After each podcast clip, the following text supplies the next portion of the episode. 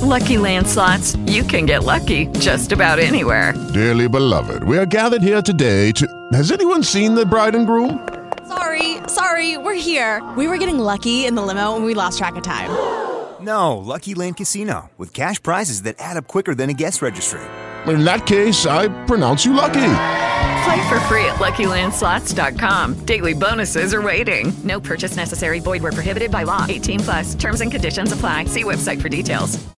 ¿Qué tal? Saludos. Continúo con la lectura del libro Iron John, Juan de Hierro, de Robert Blight. Una nueva visión de la masculinidad. En el episodio anterior había compartido Aprender a estremecerse y en este voy a compartir la última sección del tercer capítulo titulada Trasladarse de la casa de la madre a la casa del padre. Así que bueno, recuerda que si no escuchaste los episodios anteriores, pues bueno, te recomiendo que los escuches primero para que puedas entender el tema de que trata el libro. Así que bueno, empecemos. Trasladarse de la casa de la madre a la casa del padre. Cuando la iniciación es legítima, los ancianos ayudan a los muchachos a trasladarse del mundo materno al mundo paterno. Los niños han vivido felices desde su nacimiento en el mundo de la madre y, sin duda, el mundo del padre les parece peligroso, inestable y lleno de incógnitas. La mayor parte de las culturas describen la primera etapa de la iniciación como una ruptura clara y limpia con la madre. Un día, cuando los niños tienen entre 8 y 12 años, los ancianos sencillamente entran en el recinto de las mujeres y se los llevan. Hasta ese momento, los chicos han vivido exclusivamente con las mujeres. En Nueva Guinea, por citar un ejemplo, los hombres iniciados viven juntos en casas en las afueras de la aldea. Las madres se cuidan mucho de decir nada a sus hijos acerca de los inminentes acontecimientos, conservando el elemento sorpresa. Cuando los hombres se los llevan, los chicos suelen gritar, Sálvame, mamá, sálvame. De pronto, el mundo de la madre parece maravilloso. Las mujeres oponen cierta resistencia, pero no sirve de nada. Los ancianos se llevan a los niños, por ejemplo, a una isla en la que se ha construido la cabaña del iniciador. Las madres de los niños que están siendo secuestrados aparecen en el puente con lanzas. Aquí estoy, mamá. Sálvame. gritan los niños, pero los ancianos las disuaden y se retiran.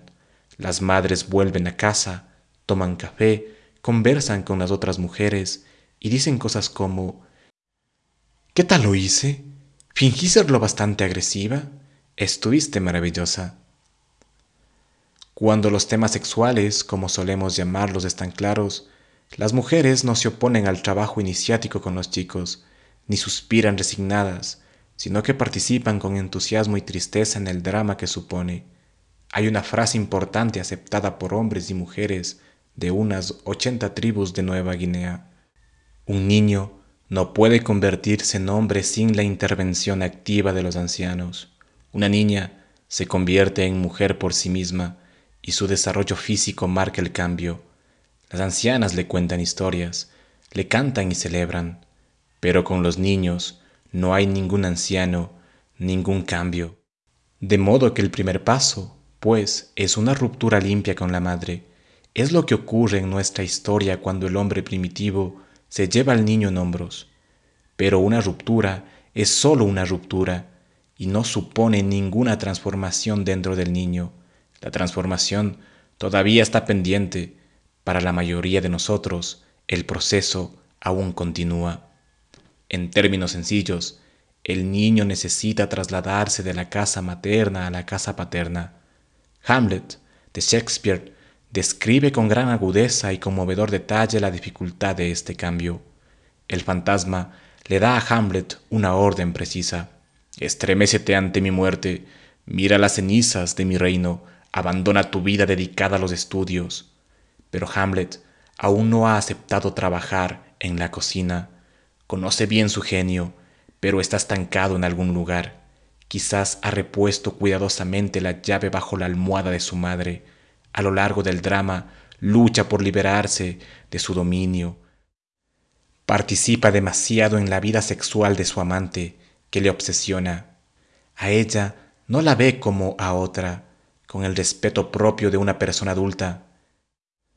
El padre tiene que volver una y otra vez de la tumba para mantener las cosas en marcha, para evitar que Hamlet retroceda a su antiguo lugar de estancamiento. Si en esta etapa no hay ningún anciano o iniciador competente, y Polonio no lo es, ciertamente todo se mueve con extrema lentitud. Una de las cosas que aprendemos de esta obra es que un joven no puede emprender la transición al mundo paterno sin asumir al embustero, y particularmente al lado oscuro del embustero. El lado bueno no lo hará. El cuento de los hermanos Grimm, el cuervo, lo dice claramente. Si pretende llegar al final de la historia, el hijo tiene que aprender a robar a los ladrones. El embustero de Hamlet reescribe algunas líneas de la pequeña obra y luego hace que los actores la representen. Es el mismo oscuro embustero el que mata a Polonio después de que éste espíe una conversación. A bordo del barco, cuando Hamlet descubre que sus viejos amigos, Rosencrantz y Guildenstern llevan consigo una carta en la que Claudio le pide al rey de Inglaterra que mate a Hamlet a su llegada, podía haberse limitado a dejar todo como estaba. Lo que hace es falsificar una nueva carta ordenando al rey de Inglaterra que los mate a ellos. Así como también vemos que regresa a Dinamarca con la ayuda de piratas, otro guiño al oscuro embustero. Hamlet intenta una y otra vez dar el paso decisivo hacia el mundo paterno, pero el esfuerzo parece demasiado grande para él. Mientras tanto, Ofelia muere. La joven sufre porque el hombre no puede pasar al mundo paterno como asimismo podríamos decir que un joven sentimental que habita en el interior de Hamlet, llamada aquí Ofelia, ha enloquecido ante este torpe movimiento y morirá. Parsifal, otro hombre sin un mayor mentor, que vivió toda su niñez y su juventud junto a la madre, se encontró un día con unos caballeros que en realidad eran ángeles y sintió de pronto el imperioso deseo de irse con ellos. Al verle partir, su madre murió en el acto. Algunas muertes simbolizan la muerte de la ingenuidad cuando el hijo acepta el mundo del padre. Hamlet termina la obra con una escena enormemente intrincada de doble y triple engaño. En el curso de la última escena, un duelo, Hamlet Llega finalmente a la casa del padre, muere su madre, él mata al asesino de su padre, casi inmediatamente muere él también, pero nada es perfecto. En el último acto Shakespeare deja que el escenario sea ocupado por Fortimbras y sus hombres, que no saben estremecerse. Es un momento escasamente sentimental. El esfuerzo de un hombre para trasladarse a la casa del padre toma mucho tiempo, es difícil y cada cual lo tiene que hacer por sí mismo.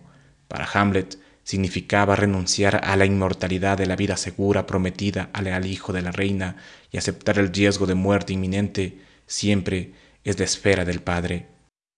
La historia de Puel, que ya hemos mencionado antes, describe el tránsito como un intercambio de casas con el Señor de los muertos por el periodo de un año. Asumir los pesares forma parte de la tarea de un hombre. Cuando un hombre asume sus pesares y se inspecciona la herida, puede descubrir que se parecen a los pesares y a la herida que tenía su padre. Y la asunción le pone en contacto con el alma de su padre. Una vez que se agudicen sus sentidos, podrá oler la herida del padre. Se puede decir que un hijo vuela a su padre como uno vuela a una serpiente que muda de piel y vive. Trasladarse al mundo del padre no supone necesariamente rechazar o enfrentarse a la madre. Hamlet está más allá de eso, sino convencer al joven ingenuo o al joven que vive cómodamente arropado en el amor materno de que muera. Otros niños interiores permanecen vivos. Este muere. Los peces y las tortugas se independizan de la madre desde el primer día, pero independizarse del mundo uterino supone un proceso agónico y lento para el hombre en vías de maduración. Uno quiere echar a correr, pero las piernas no le responden. Nos despertamos exhaustos.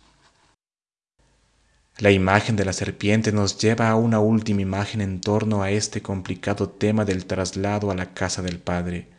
En su Occidental Mythology, Joseph Campbell, llama la atención sobre una escena que se repite una y otra vez, con variaciones, en numerosos sellos babilónicos. En estos se puede ver una figura masculina de pie y cerca de ella otra, femenina, casi siempre sentada, presumiblemente una diosa o la sacerdotisa de la diosa, y una tercera, una larga serpiente. Es posible que este sello fuese un objeto de meditación para hombres que crecieron en una cultura fortalecida, gobernada o impregnada por la Gran Madre. Suponemos que, en dicha cultura, la madre personal del varón también debía ser fuerte. Si pretende vivir, el joven se tendrá que desvincular de ambas madres. Si no lo hace, no escapará del dominio de la Gran Madre. Campbell especula, la figura masculina que vemos de pie es el cuerpo masculino que el varón recibió de la madre en el útero. Odiarla, conquistarla, destruirla, todas esas fantasías son irrealizables. En lugar de ello, el hombre que medita se liga en la imaginación al padre serpiente. Conviene recordar que el mundo antiguo no considera maligna a la serpiente, por el contrario, era un animal sagrado. Esa serpiente vive bajo las raíces del árbol del mundo, en la tierra, si bien sabemos que las serpientes también se enroscan a las ramas de los árboles. Ligarse al padre serpiente nos recuerda a Hamlet. Al principio de la obra, Hamlet llama la voz de su padre topo porque se mueve bajo tierra y le habla, ora desde aquí, ora desde allá. Es posible que la identificación con el padre serpiente fuese una típica meditación masculina en el segundo y el tercer milenio antes de Cristo. En los siglos posteriores, los hombres han creado otras meditaciones y podríamos citar, a modo de ejemplo, las meditaciones jesuíticas de finales del siglo XVII. En estas meditaciones, el hombre se desidentifica de la parte que ama la materia de la Gran Madre y de todo paganismo. Mantiene cierta identificación con la Virgen. Se desidentifica de su propio cuerpo, poniéndole nombres, castigándolo con insomnios, ayunos y, ocasionalmente, azotes. Se identifica, sin embargo, con un espíritu celestial, incorpóreo, dorado, eterno, superior a todo. No se menciona la serpiente como fuerza, es un gran cambio respecto a la primera meditación. En la primera meditación, que, en esencia, se practica aún en la India, en África, en Nueva Guinea y en Australia aborigen, el joven hace el tránsito para unirse al Padre de abajo. El Padre de abajo conserva su forma a través de muchos cambios, igual que las serpientes. Más aún, siendo una serpiente, el Padre de abajo se asocia con la espina dorsal, se dice que algún tipo de poderosa serpiente vive en nuestro interior, en la base de la espina dorsal, en la casa de la supervivencia. Al embarcarse hacia la casa del Padre, el hombre de hoy se sitúa entre estas dos mitologías. Si es un aspirante a la altura, huye de la tierra, del agua, del polvo y de la carne y, en efecto, le pide a las mujeres que cuiden de la tierra. Por contraste, en la iniciación tradicional, los ancianos conducen al joven hacia el Padre de abajo, cerca de donde están los ancestros y las serpientes. Ese viaje no le exilia del cielo, porque es posible encontrar serpientes aún en la copa de un árbol. La serpiente también nada en el agua, la serpiente es el Señor de las aguas. En términos mitológicos, pues, la serpiente semeja al hombre primitivo, al rey y a otros seres que yacen en el agua en el fondo de nuestras psiques. Suponemos, entonces, que cuando un hombre acepta el descenso como una forma de transición a la casa del Padre, aprende a mirar la parte de muerte de las cosas, echa un vistazo a la ratonera, que es también la guarida de la serpiente, y antes que al pájaro, acepta a la serpiente como un animal, como su animal, en la familia de la clase media es el padre el que posee el coche y las tarjetas de crédito, pero la madre vive más tiempo y vuelve del cementerio después de enterrar al padre. El hijo se siente compelido a identificarse con la tenacidad de la madre y, más allá de ello, con la vibrante energía de la gran madre. La iniciación le exige al hijo que traslade su energía afectiva de la atractiva madre al poco atractivo padre serpiente. Todo esto es labor de cenizas. Cuando un hombre entra en esta etapa, considera el descenso algo sagrado, incrementa su tolerancia a las cenizas, come polvo como hacen las serpientes, aumenta la capacidad de su estómago para espantosas introspecciones, aumenta su capacidad para digerir los perversos hechos de la historia, acepta la tarea de trabajar siete años bajo tierra, abandona por voluntad propia el granero a través de la ratonera, mastica cenizas, aprende a estremecerse y sigue la voz del viejo topo bajo tierra. Un dios masculino ha tomado parte en cada etapa del proceso iniciático de Juan de Hierro. Apolo estuvo presente en la fuente, y podemos decir que, oculto en el labor de cenizas, está el viejo dios mediterráneo Saturno, el continente natural de la restricción, la melancolía, los vastos sistemas, la disciplina de la repetición, las pautas del mentor y el dolor profundo. Cuando Saturno está presente, el fracaso se instala sólida e inexplicablemente. Así pues, Saturno ayuda a los hombres a adquirir peso con toda la carga de sus heridas y con toda la fuerza de sus fracasos. Cuando Saturno pone a un hombre ante el Señor de la melancolía, ese hombre emprende el negro cortejo del alma que, al final, le conduce al jardín. Y bueno, con esto estamos llegando al final de este episodio y con este episodio al final de este tercer capítulo, El Camino de las Cenizas, Descenso y Dolor. Si no escuchaste los episodios anteriores, voy a dejar en la descripción todos los enlaces a cada uno, así que te recomiendo que los escuches ya que varios temas que hemos tratado acá se vieron anteriormente. De igual manera, si te gustó el episodio compártelo, suscríbete, dale me gusta y de igual manera si quieres apoyar al canal, tienes el enlace en la descripción. Sin nada más que decir, me despido hasta el próximo episodio en el que compartiré el cuarto capítulo, titulado El hambre de rey en una etapa sin padre. Así que bueno, muchas gracias.